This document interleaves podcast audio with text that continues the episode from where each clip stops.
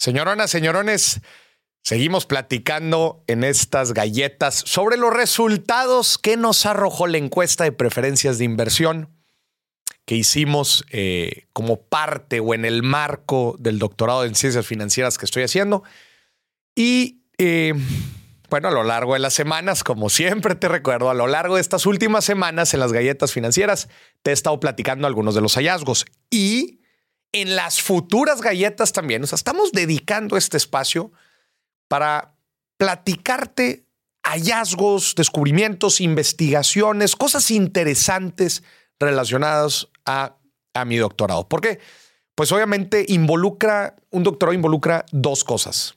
Número uno, mucha investigación y lectura de bibliografía, que obviamente es súper interesante. Eh, a lo largo de la historia, muchísimas personas han hecho eh, investigación, han hecho muestreo, han eh, hecho diferentes mediciones y han sacado estudios sobre las finanzas, finanzas personales, economía, la forma en que la gente toma decisiones. Y es muy interesante leer toda esta bibliografía y, y platicar aquí un poco de esas conclusiones. Eso por un lado. Pero número dos, también se eh, definen hipótesis y se prueban con, se prueban diferentes creencias con experimentación, que esa es hecha por un, por un servidor y justamente eso es lo que nos trae a la galleta el día de hoy. Seguimos sacando conclusiones de la encuesta que hicimos hace algunos meses, encuesta de las preferencias de inversión, en donde cruzamos variables eh, demográficas y socioeconómicas de, de una persona con sus preferencias de inversión, es decir, con qué, a qué activos eh, o en qué activos invierte la persona. Y utilizamos diferentes variables, edad, género, eh, profesión, nivel de estudios, dependientes económicos, etcétera. Muchas de estas variables, pues, para saber en qué invierte en general la gente. El día de hoy vamos a hablar en qué invierten los empleados. Es decir, las personas que en, el, en, la, pregunta de eh, ocupación, ¿verdad? Las personas que seleccionaron la ocupación de empleados. Cuando, cuando tú seleccionabas eh, nada más las opciones que, que te daba la encuesta al momento de la ocupación, venía empleado, venía estudiante, venía empresario, autoempleado sin actividad económica y pensionado, retirado o jubilado. Estas son en general pues, las grandes eh, características, perdón, eh, las grandes ocupaciones que puede tener una persona. Entonces, obviamente, cada una de estas eh, ocupaciones es interesante analizarlas en lo individual para entender en qué invierte cada uno de este tipo de personas, especialmente porque las necesidades financieras, eh, la aversión al riesgo, la expectativa futuro financiero de cada una de estas personas es súper diferente. Entonces, el día de hoy estamos evaluando o analizando eh, las personas que se catalogaron como empleados en qué invierte normalmente. Analicemos primero eh, el entorno o el contexto económico en el que se encuentra una persona que se considera un empleado? Pues en teoría, un empleado tiene un contrato formal que le da certidumbre de cierta manera sobre sus ingresos, ya sea ingreso fijo o ingreso variable, de alguna manera. Eh, eh, la certidumbre sobre los ingresos es un poco más predecible que, por ejemplo, un autoempleado, perdón, sí, un autoempleado o un empresario, en donde pues el negocio puede variar naturalmente. Entonces, ese, es un, eh, punto número uno. Punto número dos, la visión suele ser también de decisiones financieras, suele ser una visión más de largo plazo, pues por lo mismo de esta certidumbre en el corto plazo. Un, un, empresario que quizás está saliendo adelante mes a mes, este, sacando el negocio eh, de problemáticas, etcétera, pues sinceramente, quizás no tiene tanto tiempo para pensar en un futuro muy lejano y está tratando de solucionar los problemas en el corto plazo. Su visión quizás es más de corto plazo. Eh, en ciertas decisiones financieras, ¿no? Eh, entonces, definitivamente, en conclusión, definitivamente el, el perfil de riesgo suele ser muy diferente. Un empleado suele tener eh, mayor certeza económica. Eh, sin embargo, aquí es donde se pone bien interesante, porque aun y cuando las necesidades financieras el empleado suele tener mayor eh, certidumbre financiera, su perfil de riesgo en muchos casos es, es este, es, es, tiene, presenta una, una mayor aversión al riesgo que, por ejemplo, un empresario que quizás no tiene tanta certidumbre sobre sus finanzas, pero es más arriesgado.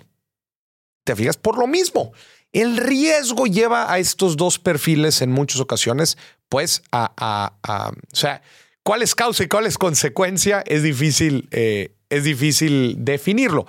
Pero pues claramente, en muchas ocasiones un empleado tiene eh, eh, es un poco más adverso al riesgo y eso lo lleva a querer más, a querer más certidumbre sobre sus, sobre sus ingresos, que es naturalmente de una profesión de un empleado. Que un empresario que es un poco más arriesgado, y por lo mismo el riesgo, pues tiene una menor certidumbre sobre sus ingresos. Y un poco de los resultados o las conclusiones a las que llegamos son interesantes. ¿En qué invierte un empleado, a ver, te hago el ejercicio igual. Trata de predecir un poco en qué, en qué invertiría normalmente una persona eh, empleada. Resulta en, los, en las conclusiones que podemos obtener de este estudio estadístico, nos da que hay dos activos que prefieren, que, que aumentan la preferencia el hecho de ser empleado, y hay un activo que que no, que no prefieren, es decir, que no, no salió significativo dentro del, Perdón, salió significativo, pero de forma negativa, es decir, que tratan de mantenerse alejado de esos activos. ¿Puedes imaginar cuáles son? Las inversiones que normalmente hace un empleado que se, o que tienden a, a mantenerse cerca de esta clase de activos fueron dos.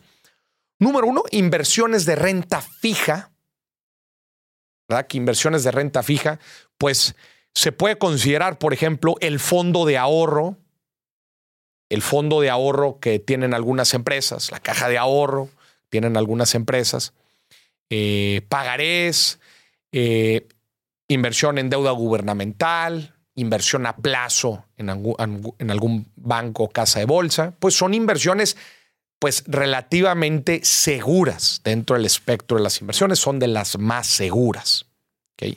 Y número dos, las inversiones del retiro. Es decir, los empleados tienden a mantenerse cerca de las inversiones del retiro.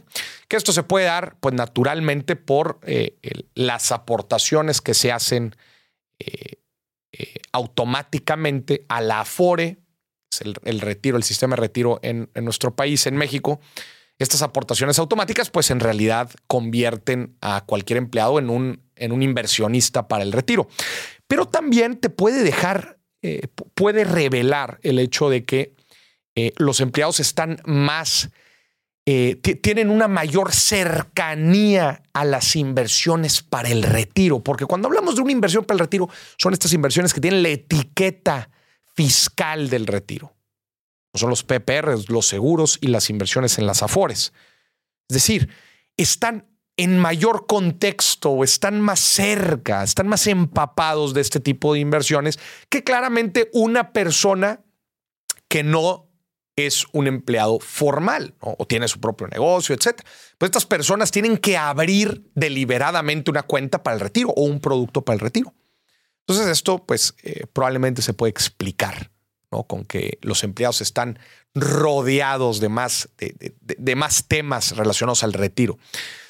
Entonces, están más cerca de, inversiones en renta fija y en, inversiones para el retiro. En general, inversiones seguras, naturalmente relacionadas a su perfil de riesgo. Aun y cuando esto podría cambiar, esto es una realidad, podría cambiar porque el empleado tiene certeza de sus ingresos, lo cual debería, debería eh, traducirse a que puede estirar un poco más la liga al tener certeza financiera, entre comillas, al tener certeza financiera lo puede llevar a arriesgarse un poco más en las inversiones pasivas que está haciendo porque sabe que de cierta manera el ingreso lo tiene, entre comillas, seguro. Y, y por el otro lado, las inversiones, eh, los activos que, los empleados se, tratan de mantener alejados de es el de tener un negocio propio. Naturalmente, eh, suele ser complicado el, poder maniobrar. Sin embargo, como quiera, hay mucha gente que contestó la encuesta que decía, pues yo soy empleado, pero en mis ratos libres también tengo mi negocio. Pero el estudio demostró que los empleados pues tratan de mantenerse alejados de las responsabilidades o del trabajo que conlleva tener un negocio propio. Entonces estos fueron los resultados de las preferencias de inversión para la gente que se catalogó como empleado. Seguimos investigando, seguimos descubriendo cosas.